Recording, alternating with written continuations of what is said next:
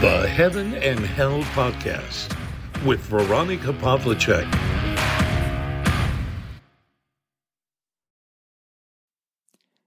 Hallo, ich begrüße euch. Heute nehme ich euch mit in die Weinberge. Hier, wo ich mich im Moment befinde, in Berchtoldsdorf bei Wien, da gibt es einige davon und die sind naturgemäß auf sonnenbeschienenen Hängen. In diesen Spätsommertagen, da heizt ja die Sonne noch recht kräftig und da habe ich ausgedehnte Spaziergänge unternommen in der Natur. Im Wienerwald und eben auch in diesen Weinbergen. Da wird jetzt kräftig gearbeitet. Ja, und die Trauben werden auch immer größer. Bei jedem Spaziergang merke ich das. Und dennoch weiß man, dass der Sommer sich dem Ende zuneigt. Der Herbstbeginn steht im Kalender und wir merken auch, dass die Tage merklich kürzer werden. Das heißt, mit dem warmen Wetter wird es in absehbarer Zeit zu Ende sein. Ich habe diese Zeit genützt, die Sonnenstunden werden kostbarer und kostbarer und ich genieße dieses Naturerlebnis.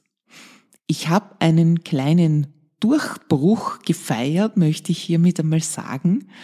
Ich bin einen ganzen Tag lang spazieren gegangen und habe nichts gedacht. Erst im Nachhinein, als ich etwas reflektiert habe, was ich in der Natur gesehen habe, das inspiriert mich wieder zu neuen Gedanken. Aber jeder, der verzweifelt versucht zu meditieren und sein Hirn leer zu machen, der weiß genau, was ich meine. Es gibt nämlich kaum etwas Schwierigeres, als an nichts zu denken. Ich hatte an diesem Tag auch bewusst das Smartphone einmal wirklich zu Hause gelassen. Ich habe sie sonst gerne mit, weil es ja unzählige schöne Fotomotive in der Natur gibt, aber diesen Zustand an nichts zu denken, einfach nur zu gehen im eigenen Tempo, alles auf sich wirken zu lassen, den habe ich noch wirklich selten erlebt. Und ich habe ja vor vielen, vielen Jahren, ja, als ich noch viele andere Methoden ausprobiert habe, auch die Meditation versucht und mir ist es niemals gelungen, an nichts zu denken. Je mehr ich mich angestrengt habe, das zu tun, desto weniger ist es mir gelungen. Deshalb habe ich die Meditation als ja, eine für mich nicht passende Methode identifiziert. Der Spaziergang, ja, dieses Einswerden mit Gottes Schöpfung, die Natur einfach auf sich wirken zu lassen, in einem angenehmen Tempo, auch ohne sportliche Ambitionen, das möchte ich hier auch noch einmal erwähnen. Viele, die laufen, die berichten zwar von dem Flow, in dem sie kommen, aber auch das ist etwas sehr Verkopftes, dem im Hintergrund ist aber immer der Gedanke, ja, vielleicht auf einen Wettbewerb, auf einen Marathon, auf wie viele Minuten war ich heute schneller, wie viel mehr Kilometer bin ich heute gelaufen, so dass dieses gar nichts tun und gar nichts denken sich dabei meiner Meinung nach nicht einstellen kann.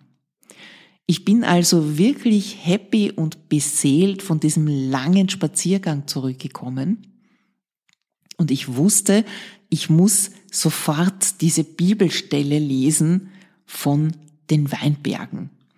Und die möchte ich dir heute auch vorlesen aus dem Johannesevangelium 15, 5 bis 12. Jesus spricht zu seinen Jüngern. Ich bin der Weinstock, ihr seid die Reben. Wer in mir bleibt und in wem ich bleibe, der bringt reiche Frucht. Denn getrennt von mir könnt ihr nichts vollbringen.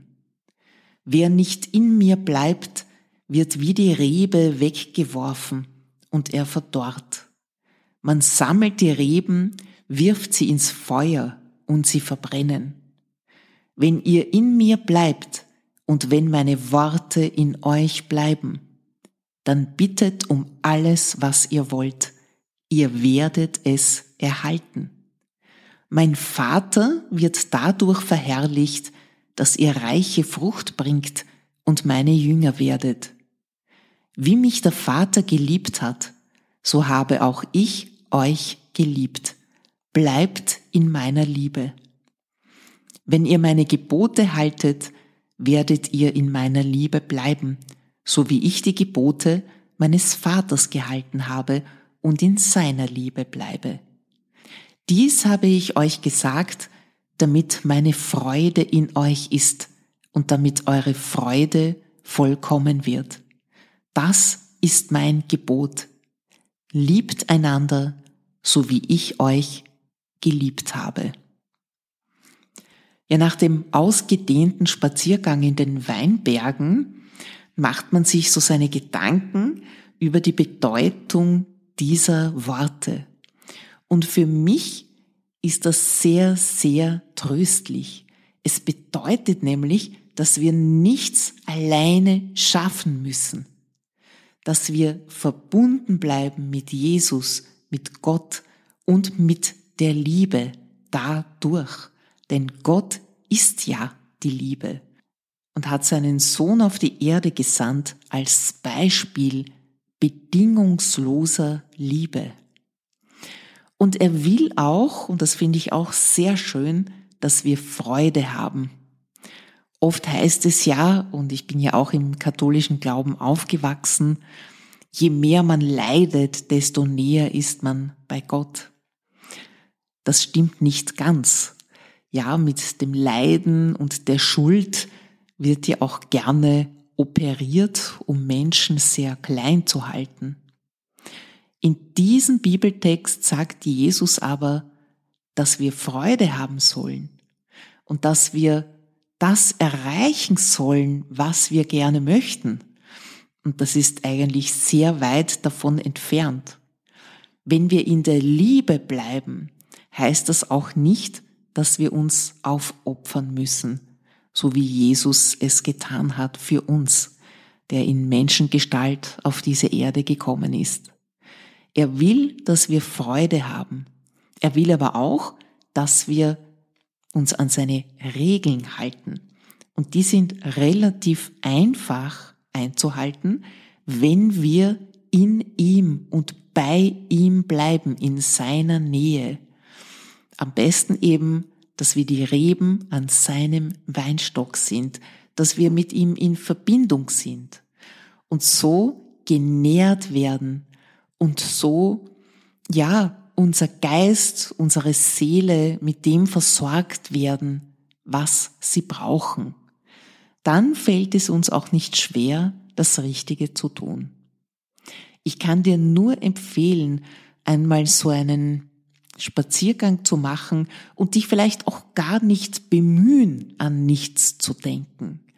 Es geschieht von ganz alleine, wenn du dich in Gottes Liebe geborgen fühlst, wenn du nicht das Gefühl hast, ständig etwas tun, etwas leisten zu müssen, schneller, höher, weiter. Ich habe nur eine Daseinsberechtigung, wenn ich etwas Messbares zustande bringe.